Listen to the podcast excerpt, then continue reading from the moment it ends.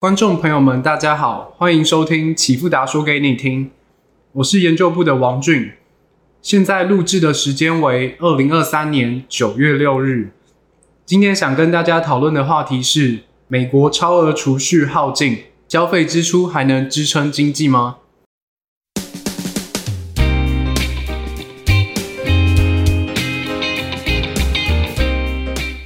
近期市场多个机构都提出警告。美国民众累计的二点一万亿美元超额储蓄即将耗尽，普遍共识为今年末将会见底，而旧金山联准会则预计今年三月份就只剩五百万亿美元。联准会各自认为累积超额储蓄早已在今年一季度转负。我们则认为累积超额储蓄将在今年八月份耗尽。市场上对于今年超储何时见底存有分歧。唯一不变的就是今年内必定耗尽。超额储蓄耗尽对于经济究竟有何影响？冲击又有多大呢？我们结合美国经济现况娓娓道来。二零二零年新冠疫情在美国本土爆发，美国政府为了因应民众失业停工带来的收入锐减，直接对美国民众普发连续三轮的救济金，共提供了五万亿美元的救济金。而这笔救济金使美国家庭累计了近二点一万亿美元的超额储蓄，种下美国消费过热及通膨失控的种子。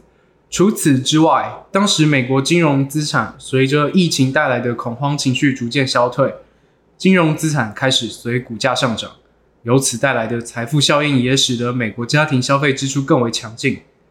疫情缓解后的缺工潮也使企业愿意大幅加薪，以应对失衡的劳动力市场。美国消费信心达到高点。美国作为消费大国，消费支出一直占 GDP 总额近七十趴。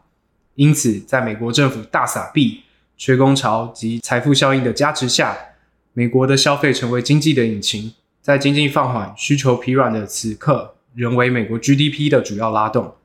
美国经济至今仍未步入衰退，很大程度是仰赖极具韧性的消费支出。如今，多个机构预测今年超额储蓄将被耗尽，也就代表作为支撑美国经济的坚实后盾即将崩塌。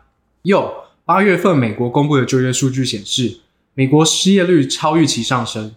结构上来看，主动离职人数减少，求职人数增加，或意味着美国居民超额储蓄耗尽，迫使美国居民不敢轻易离职，并加入求职者的行列。这也导致美国的职位空缺率回落。劳动参与率上升，薪资增速有所放缓。七月份联总会会议纪要中也称，强劲的家庭负债表、强劲的就业和收入增长、低失业率以及不断上升的消费者信心支撑着美国经济。但随后也提及，超额储蓄正在下降，且劳动力市场正在放缓，这与现阶段美国经济描述一致。另外，因新冠疫情时期暂停的学生贷款还款也即将于十月份重启，这可能导致美国消费信心更加雪上加霜。美国二零二三年学生贷款总额占美国 GDP 约六点五趴，有近一点八万亿美元的贷款尚未支付，其中借款人更是超过四千三百八十万人。而根据摩根士丹利六月份的消费者调查指出。有近三十七趴的受访者表示需要缩减开支来还款，而三十四趴的受访者则表示无法负担还款。整体而言，美国超额储蓄耗尽及薪资增速放缓，结合学生贷款还款的重新开启，将削弱原本支撑美国经济的消费支出。如今，市场对于经济前景过于乐观，软着陆成为市场的一致共识。高盛将经济衰退概率由二十趴下调至十五趴。美美林基金经理人报告也同样认为，未来十二个月将不会出现经济衰退，但还是有相当多线索显示，美国经济或许没有想象中安稳。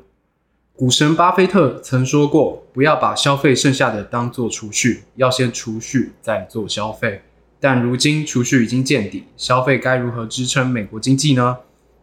本次的 podcast 就到此结束。